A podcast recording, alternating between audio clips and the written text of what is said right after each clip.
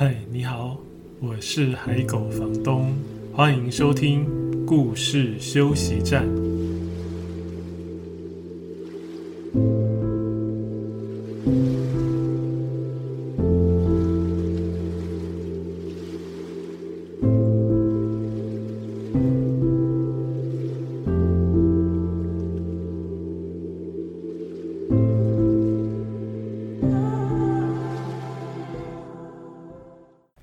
在收听的是故事休息站 Podcast 节目的第二十四集。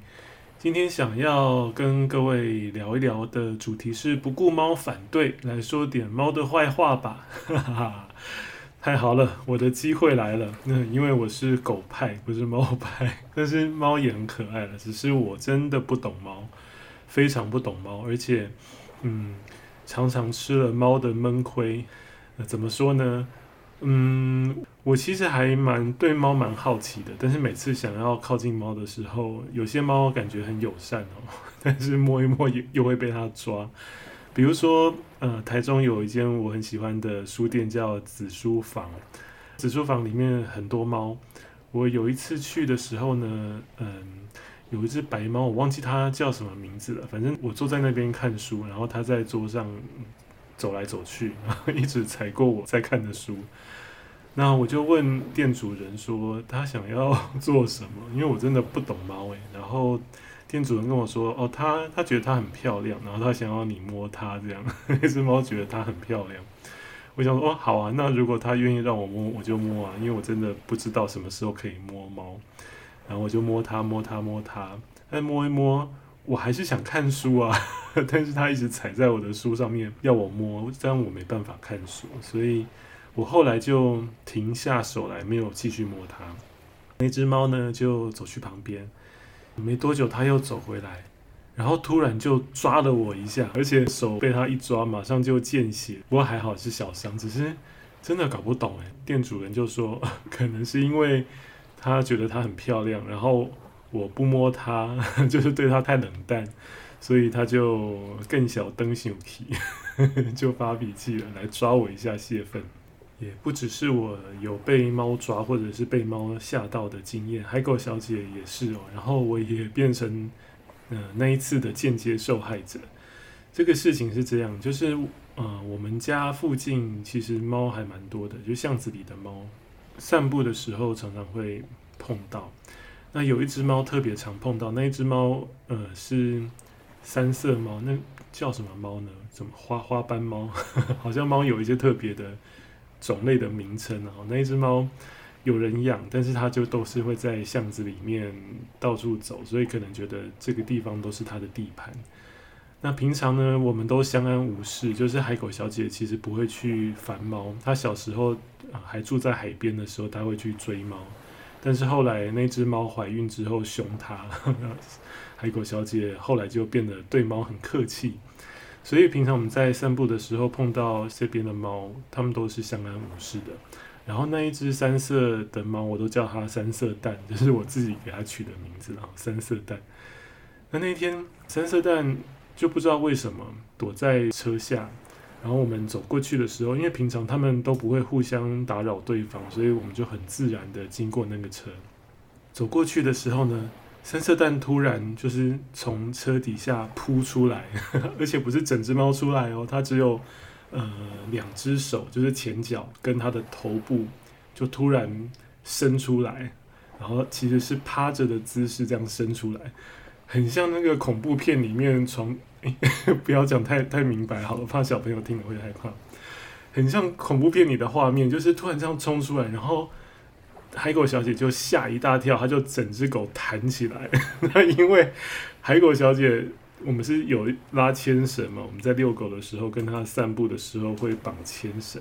所以海狗小姐弹起来的时候，我就马上感觉到那个力道跟惊吓的程度，我也被它吓一大跳，所以我应该也有弹起来，我猜，不知道路人看到有没有笑出来，就觉得很丢脸，然后又觉得很好笑，然后我实在搞不懂那只猫在想什么。哦，海狗小姐好像知道我在说她的糗事，从她的床上爬起来，甩甩她的耳朵，所以猫真的很奇怪。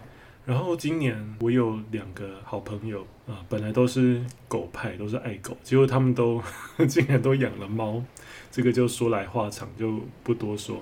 然后他们对猫也有，当然很爱了哈，但是也有一些抱怨，比如说猫会咬他们啊，我都很难理解，那个猫爱它它们的方式为什么是咬它们？那刚好我在最近在看一本书，其实之前就读读到一半，然后放着，最近又想到把它拿出来看。然后这一本书是诗人作家骚夏写的书，散文集叫《上不了的诺亚方舟》，很好看哦。那因为这个作家骚夏他很爱猫嘛，所以他的文章里就蛮多篇是跟猫有关。刚好就看到有一篇叫《没牙的猫》，没有牙的猫，然后它里面写。没牙的猫咬人还会痛吗？结果超痛的，因为那个猫，嗯、好像有意识到自己没有牙齿了，所以就比以前咬得更用力。虽然没有牙齿，但是也会留下很深的淤青的痕迹啊。然后骚夏写说，养猫这么多年，我已经放弃去了解猫为什么会咬人，或是寻找避免的方法。猫会咬深爱的人，也会咬讨厌的人。上一秒发出呼噜噜的声音磨蹭你。不表示下一秒不会痛咬你。据说完全不咬人的猫为数也不少，只是此生我还没有遇到。所以他养过的所有的猫都会咬他。嗯嗯，海狗小姐不会咬我。嗯，你看，所以我是完全的狗派。曾经也想过说要领养一只黑猫来跟黑色的海狗小姐作伴，但是后来想想，实在是。太不了解猫了，然后也怕海狗小姐被猫欺负。总之呢，因为种种的原因，加上我看到上不了诺亚方舟里的几篇文章，就想，好，最近又听到了一些关于爱猫人士对猫的抱怨，那刚好我就来征求一下大家对猫有什么坏话想要说，所以。呃，如果你家的猫听得懂的话，或是它也跟你一起在收听 Podcast，请先把它支开，以免它等一下咬你一口哦，不是因为爱你，而是在气你。我来看一下大家留了什么话。呃，有人说，只有冬天怕冷的时候才会来撒娇，讨摸之后腻了又咬你，你看又会咬人，真的是。然后他说，离开两天就会被猫忘记哦，装不熟的样子，然后戴个帽子口罩就不认识了，这是金鱼脑的猫吗？然后有人也是一样，夜黑风高的晚上啊，猫停在二楼的窗台，他走过去的时候被黄黄的眼睛吓了一大跳，跟我一样，和那个海狗小姐被猫吓到。那有人说他们家的猫是屎王。拉屎超级臭，因为我好像对我朋友也说他们家的猫放屁很臭，刚好也有人留言说他们家的猫放屁没有声音，而且非常臭，还会一脸无辜的看着你。海口小姐也会放屁耶，但是很少，然后偶尔偶尔她放屁的时候就是很小声，不会臭，但是她会被自己的屁吓到，会弹起来。然后一直闻那刚才放屁的地方，但是我没有闻到味道。果然有一些会咬人的问题哦，不止一个人留言哦。爱的咬咬啊，话又多，晚上睡觉一定要挤在一起，有一些困扰。如果你有兴趣的话，可以到那个海狗房东绘本海选的那个脸书专业去看，就是有也有人放一张漫画的图，就是。睡觉的时候，猫都叠在他的身上睡，所以 鬼压床也没有感觉。那个猫真的是太难理解了。然后有人说毛很多，嗯，不止龟毛，身上也的确很会掉毛，呵呵，好多。还有晚上非常活跃，东奔西跑，会发出很多声音。哇，真的要讲猫的坏话说不完哎，说狗的坏话好像就比较少。还是因为我真的太喜欢狗，或者是海狗小姐太好相处，好多哦。我我本来是在录，就想到今天要录节目嘛，然后突然想说，我也想要讲这个主题，讲猫的坏话，然后选一些猫的绘本。那因为我没有养过猫嘛，那不太了解猫。我如果纯粹讲猫的坏话，好像真的会变成坏话。但是我也不是真的讨厌猫，所以不知道可以怎么具体的说猫的坏话。于是就在那个脸书上面紧急征求大家来说猫的坏话，没想到留言好多，各位可以去看看。但是我看着看着呢，我觉得大家表面上好像是很踊跃的来说猫的坏话，其实我读完之后觉得，这些留言说猫的坏话的人都爱猫爱到 心坎里。既然这么讨厌的话，应该不会养猫吧？对不对？好，总之本来想说多念一些。有关猫的坏话给各位听，但是讲起来会太多，所以如果你好奇的话，可以去那个脸书专业看看。那我想要讲一些跟猫有关的故事，然后顺便借由这些故事来说一说猫的坏话，来报我之前被猫抓的仇，以及我们被猫吓到的仇。嗯、第一本想跟各位分享的是《我才是国王》，我才是国王，这个是。呃，西班牙的作者啊，不过他后来都是在英国出绘本了，是马塔艾德斯，我才是国王。这本书呢非常好玩，刚好他的两个主角分别是猫跟狗，然后猫跟狗都各有人喜欢嘛，对不对？有人家里同时养猫也有养狗吗？啊，他们相处的好吗？那通常应该在家里，如果猫跟狗在一起的话，做什么事应该都是猫比较占上风吧，我猜啦。因为狗的个性普遍都比较随和，比较温和一点。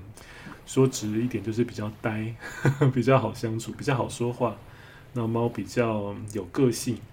这本书的作者马塔·艾德斯他选的这两个角色放在一起就很好玩。然后一开始呢，这个家里面只有养猫没有养狗，所以第一页你就看到一只呃。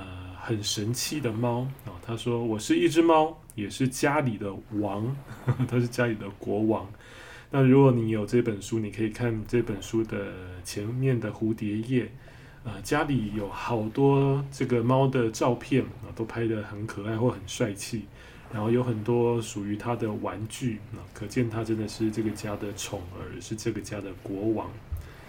接着故事的文字就写说，这个猫讲说，我很忙哦，忙着取悦我的子民们，取悦我的子民们。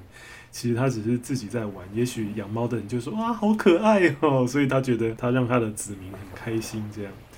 那他说，白天大多数的时间我都在睡大觉，在各种奇怪的地方睡觉，比如说衣服堆上啊，在挖沟里面啊，睡在大碗公里面啊，都睡在纸箱里面。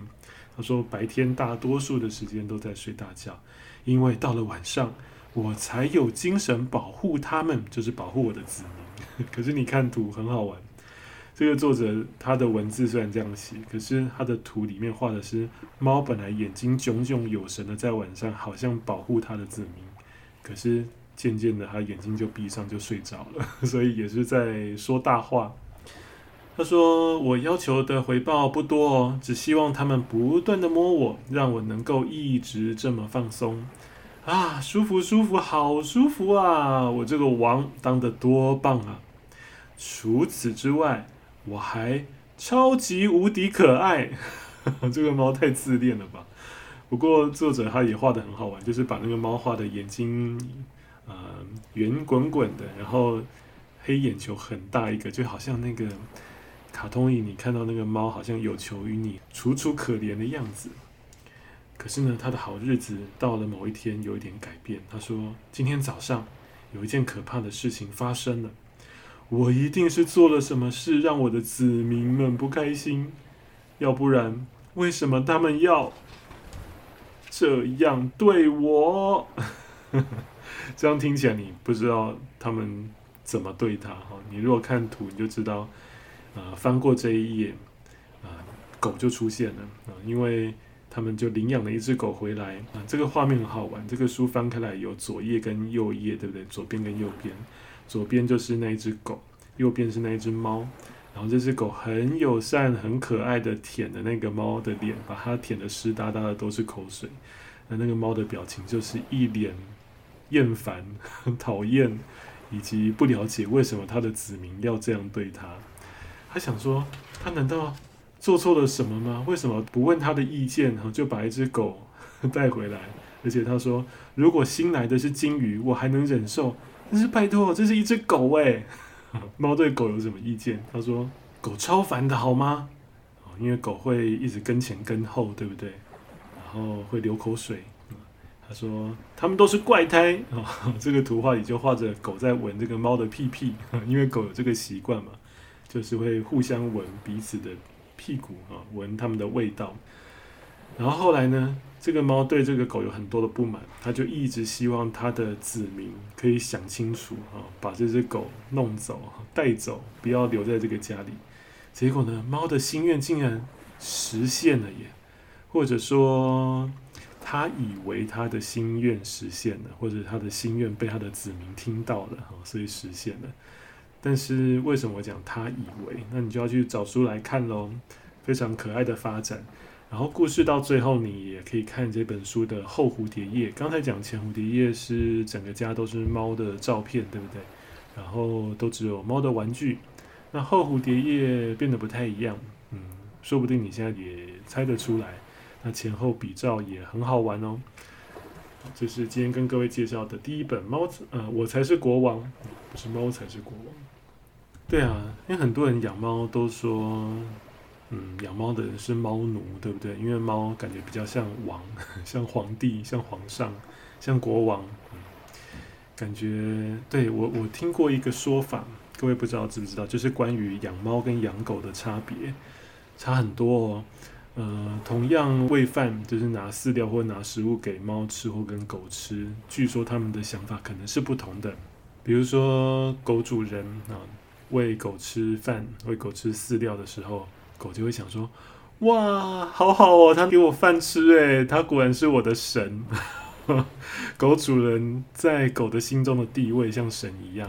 但是如果你是养猫的人，你拿食物给猫吃，猫就会很拽的说：“啊，果然这个奴才拿食物给我吃，我简直就是神。”所以从这两个不同的态度差异，就知道养猫跟养狗可能真的有一些 基本上的不同。所以刚才那一本要讲猫什么坏话呢？就是 猫比较霸道，但是有一点霸道，有个性，好像也蛮可爱的了哈。我没有实际养过猫了，如果真的家里有一只猫会这样欺负海狗小姐，我可能会不知所措。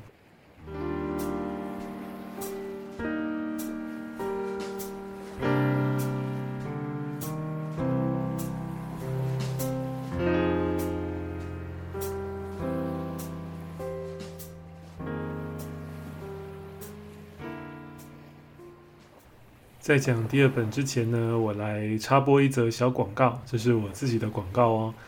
有时候会有人问我有关于怎么选绘本啊，或者是怎么说故事的事情啊。有一个线上课程是我的课程，就是跟着海狗房东选好绘本，说好故事，在 Yota 线上课程平台可以收听啊。如果你有兴趣的话，可以在 Google 上面搜寻 Yota 海狗房东就可以找得到。Yota 是 Y O T T A Yota 海口房东就可以找到这个课程，有二十二个单元，然后会从怎么样选绘本，怎么样欣赏绘本的图文关系，然后不同的年龄层的孩子有什么样的建议啊？怎么样在家里开始说故事？那其实说故事不难，不用很多的技巧，我会提供一些比较实用的概念，那很快可以上手。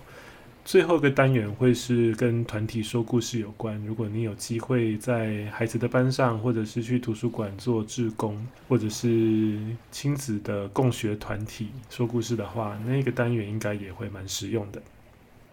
第二本我们来看的是《大大猫和小小猫》，这个是日本的作者石黑雅石子的作品。刚好前一阵子我也才介绍他的另外一本书《狸猫哥与动物们》。很好玩的一本书，我我最近很喜欢的，让我看得很开心的一本书。或许你也可以去找来读，或者先去看看我的介绍，然后再决定你要不要去找来读。好，这个大大猫和小小猫是石黑雅石子的第一本绘本作品。呃，如果各位有在看漫画的话，可能知道伊藤润二他会做一些。比较惊悚恐怖的漫画，对不对？然后石黑雅石子跟伊藤润二是夫妻。这本书跟我刚刚讲的《狸猫哥和动物们》一样，就是画得很生猛有力。大大猫和小小猫的故事呢，是在讲说两只猫，呃，他们是好朋友，一只大猫跟一只小猫，然后每天都玩在一起，感情很好。有一天呢，他们突然闻到森林里传来一股很好闻的味道。他们想说那应该是好吃的食物，所以顺着香味去找，就找到了两个饭团。那两个饭团，一个很大，一个很小。大大猫找到的饭团是一个小的饭团，小小猫找到的饭团却是一个非常大的饭团。哦，糟糕了！本来感情很好的两只猫，就有一点危机出现喽。大大猫拿着手上的饭团，忍不住就跟他的朋友小小猫说：“哎呀，小小猫先生啊，既然你是这么一个小不点，那我这边的小饭团就跟你交换吧。”那你们觉得小猫会想跟他交换吗？当然不想啊！小小猫就回他话，他就说：“不不不，大大猫先生，我就是要多吃一点，才能够多长大啊！”就这样你一句我一句，然后就吵起来。不管怎么吵，当然就不会有满意的结论嘛，互不相让，对不对？然后他们也真的没有把饭团吃掉，拿着那个饭团。想说要去山里面找那个很聪明的猴子商量，请那只猴子给他们一点意见。他们想，那个猴子大家都说他非常聪明，那这样的话，那只猴子一定可以帮他们解决这个问题吧。于是呢，大大猫就拿着小小的饭团，小小猫就抬着大大的饭团，感觉很吃力，走到深山里要去找那一只猴子。那我自己很喜欢石黑雅石子的图哦，他的图其实有很多的细节可以看，比如说他们要走到深山的这一页，他就画的好像是走进一个深山的迷宫或者是地图的那种感觉，所以呃，大大猫跟小小猫穿梭在好多个场景里，在这个图里面就串起来，还会看到他们，比如说要过一个湖泊，然后就走那个桥。不知道是桥太摇晃，还是被湖里面的那个怪鱼吓到，所以他们在桥上摇摇晃晃，那个饭团差点掉下去。又或者他们在走路的时候经过了地藏，不是画地藏哦，上个礼拜我有讲画地藏，对不对？他们经过的地藏，那日本路边或是山里面常常会看到嘛，石头地藏，而且还经过两次哦，不同的地藏，他们还很虔诚的。双手合十啊，跟地藏啊祈求，不知道祈求什么，也许祈求可以顺利解决这个问题吧。那他们手上本来拿着饭团，怎么祈求啊？怎么双手合十？怎么合掌？原来他们把饭团顶在头上，所以这个画面里其实有很多很好玩的小细节可以看。那后来呢，他们有去找到那个猴子了。那我刚才讲石黑雅石子跟伊藤润二他们本来的漫画的画风。是比较呃怪谈感觉的，对不对？所以找到那个猴子的时候，那个画面的张力真的很强，很好看。但是这本书不恐怖，如果听故事的是小朋友，有兴趣的话去找来看，不用担心，它不会恐怖。如果你喜欢那种有张力的图，很有细节的图，这本书就很有趣。他们后来有找到那个猴子，猴子也很认真的要帮他们解决问题。可是你们觉得？以你们对故事的一本好玩的故事的了解，你可以预测看看，你觉得那个猴子帮他们解决问题会怎么解决呢？这个大大猫跟小小猫把饭团交给那个猴子，他们最后还能吃到饭团吗？应该猜得到答案。但是即使你猜得到答案，去找书来看的话，它那个过程还是非常的好玩哦，很有意思。这一本我要说猫什么坏话呢？嗯，我也不知道。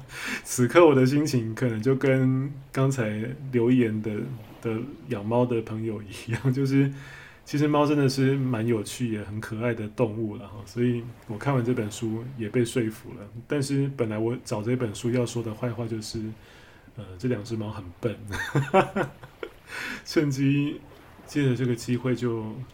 说点猫的坏话，报一箭之仇。大大猫和小小猫，好，这是第二本。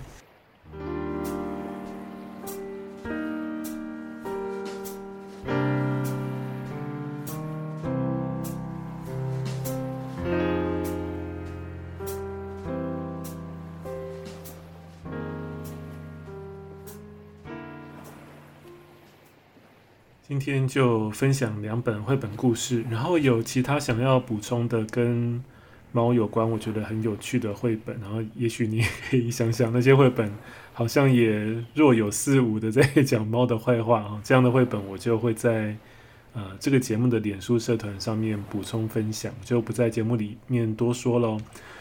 然后另外在录制节目之前，有一个朋友告诉我说，真的有书就叫做讲猫的坏话，也太巧了吧，这么刚好。讲猫的坏话这本书图文书啊，它是李景伦的作品。李景伦也是非常棒的绘本创作者，是台湾的绘本创作者。然后他也有很多跟动物有关的书，当然也有一些跟动物无关的书，但是猫狗的书蛮多的，很很好看，非常好看。我自己最喜欢的是一位温柔善良有钱的太太和她的一百只狗，很长的书名，对不对？另外还有一本我刚好。呃，因为在查刚才我讲的那一本讲猫的坏话，后来就发现还有另外一本书叫做《说猫的坏话》。到底大家对猫的情感为什么这么复杂，又爱又恨呢？这本书的作者我就不认识。这本书的作者叫猫小姐，然后出版社是猫头鹰，怎么都是猫哦，不过猫头鹰不是猫，是鸟。好，这个是补充给各位的两本图文书哦。那李景伦。那本应该也有点像是杂记吧，我想还没有看过，先推荐给大家，各位有机会可以先去看。如果你读了觉得有趣的话，可以再跟我分享。最后，我想要再读一篇，就是刚才我说的那一本烧下的上不了的诺亚方舟里的另外一篇的部分。这一篇也写到猫，然后这一篇的篇名叫《投诉》，很有趣哦。它是先从小时候。呃，跟弟弟吵架的经验啊，然后妈妈调停的这个场景开始写。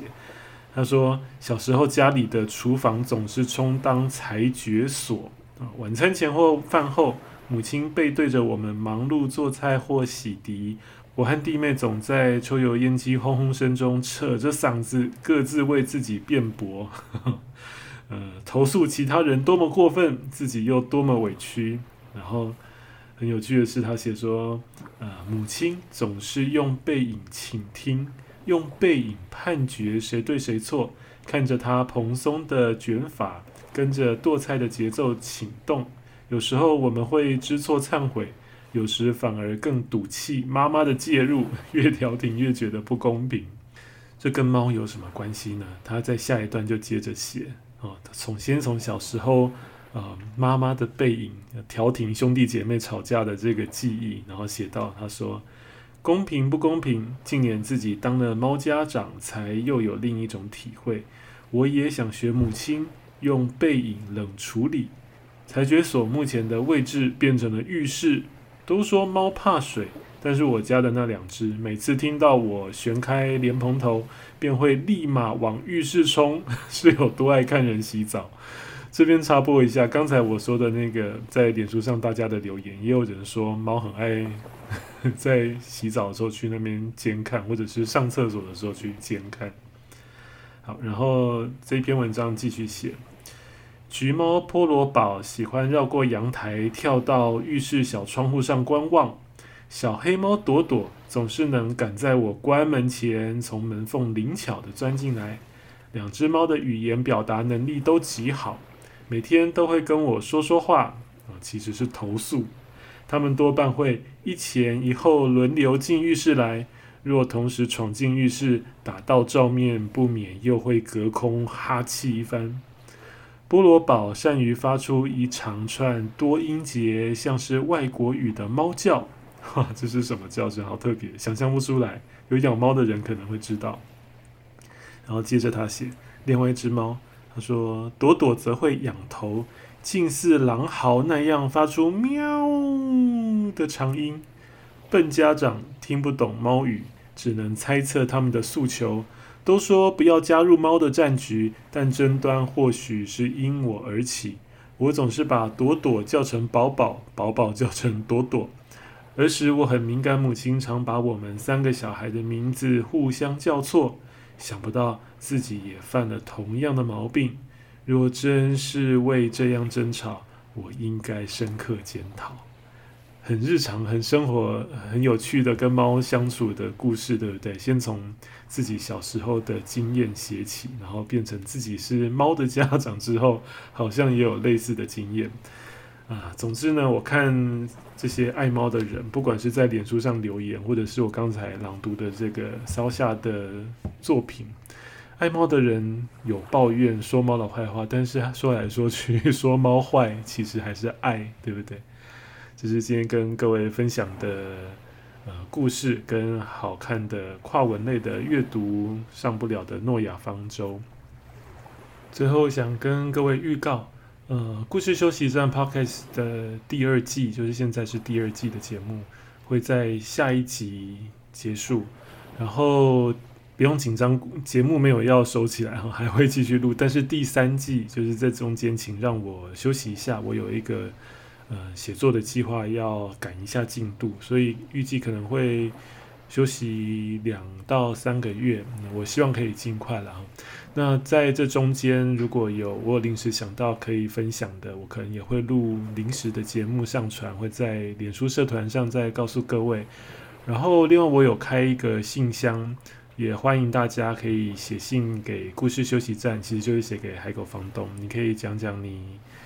呃，最近发生的事啊，呃，烦恼也可以啊，好玩的事也可以啊，自己的事，或是孩子的事，或是小朋友想讲学校的事也都可以。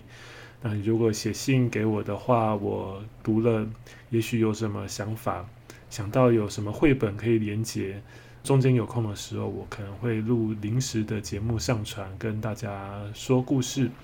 呃，如果你想写信给故事休息站，给海狗房东，可以寄到这个 email 信箱，信箱是 pbook 点 podcast，呃，就是 p b o o k 点 p o d c a s t，然后小老鼠之后是 gmail.com，呃，欢迎大家可以写信来，虽然我没办法每一封都回，但是我一定会每一封都读。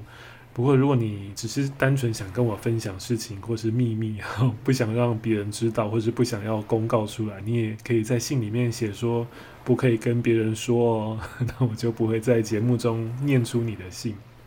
好的，今天的节目差不多就到这边喽。就是今天跟各位分享，虽然是讲猫的坏话，说猫的坏话，但是我们都不是因为讨厌猫嘛，哈，只是因为他们有些行为我们不见得能理解，或是又爱又恨。总之，不管你是猫派还是狗派，如果你有家里有毛小孩，就要好好爱他们哦。如果你未来有计划跟毛小孩一起生活，那我就趁着这个机会在节目上再一次呼吁，呃，以领养代替购买，好吗？如果你喜欢今天的节目，欢迎分享给可能有兴趣的朋友。有任何建议或是想要告诉我的话，都可以在脸书社团上留言告诉我。呃，如果你是用 Apple Podcast 收听的话，也可以在上面评分或者是呃留言。也请记得先加入我为这个节目开的脸书社团，社团名称是海狗房东的故事休息站。另外，也可以追踪海狗房东的脸书专业和 Instagram，只要输入海狗房东就可以找到。在这些版面上，通常不会有重复的内容。我会另外推荐分享更多好听的故事，还有绘本作品。